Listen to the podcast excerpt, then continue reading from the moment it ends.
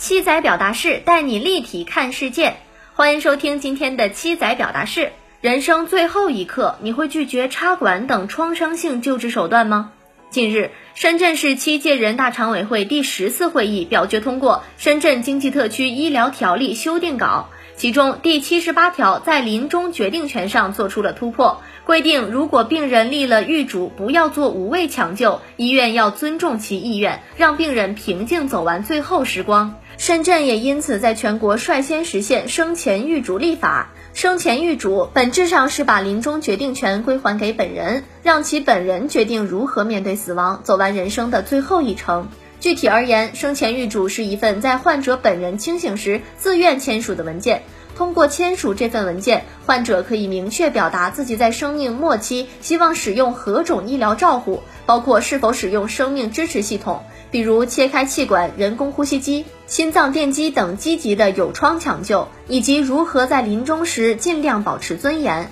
生前预嘱首入法，先锋性意义不仅在于入法本身，也在于对传统认知的突破。在中国人的传统观念里，生前身后都是大事儿，唯独讳言死亡本身，光谈到死字都被认为不吉利。实际上，生老病死是人生的必经历程，如何面对死亡，是如何过好这一生同样重要的最后一刻。随着社会的发展，这种传统观念已逐渐改变，越来越多的人认可只能延缓死亡过程的抢救，除了增加痛苦和损害尊严，并没有多大意义。更希望实现生死两相安。一位签署了生前预嘱的受访者表示，想自己做主，自己决定做好最后一件事情。生前预嘱是把如何面对死亡的决定权交还到本人手中，这是对生命的尊重，也是社会文明发展的大势所趋。从现实层面来看，生前预嘱入法意味着本人的临终决定权将得到法律保护。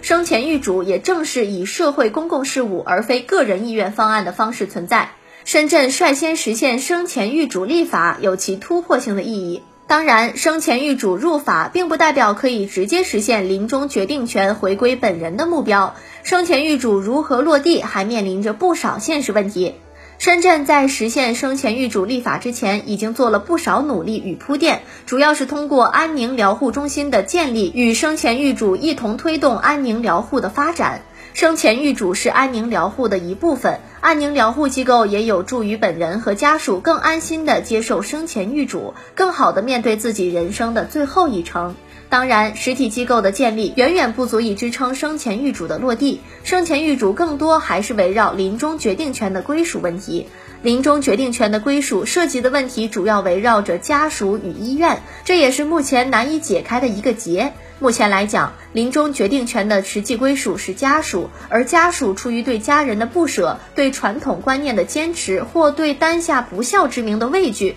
大多数都不会选择放弃抢救，将临终决定权从家属手中归还到本人手中，不可能因生前预嘱入法而得以一蹴而就，需要完整的法律政策与执行方案的支持。例如，目前医院基本会按照家属意愿执行抢救方案，和害怕担责有很大的关系。此前并不乏家属放弃抢救之后又后悔，提告后判医院承担部分责任的判例。在生前预嘱入法之后，司法惯性如何避免？家属反对时，医院如何抉择？谁来担任推动和监察生前预嘱执行状况的第三方？这些都需要在实践中探索和细化。生前预嘱首次入法，是对个人基本权利的保障，也是对生命的尊重。这是把临终决定权交还给本人的第一步。后续如何解决家属与医院的现实问题，需要在实践与探索中细化，最终形成一个完整的机制。如何面对死亡这一刻，个人和社会都还有很多要学。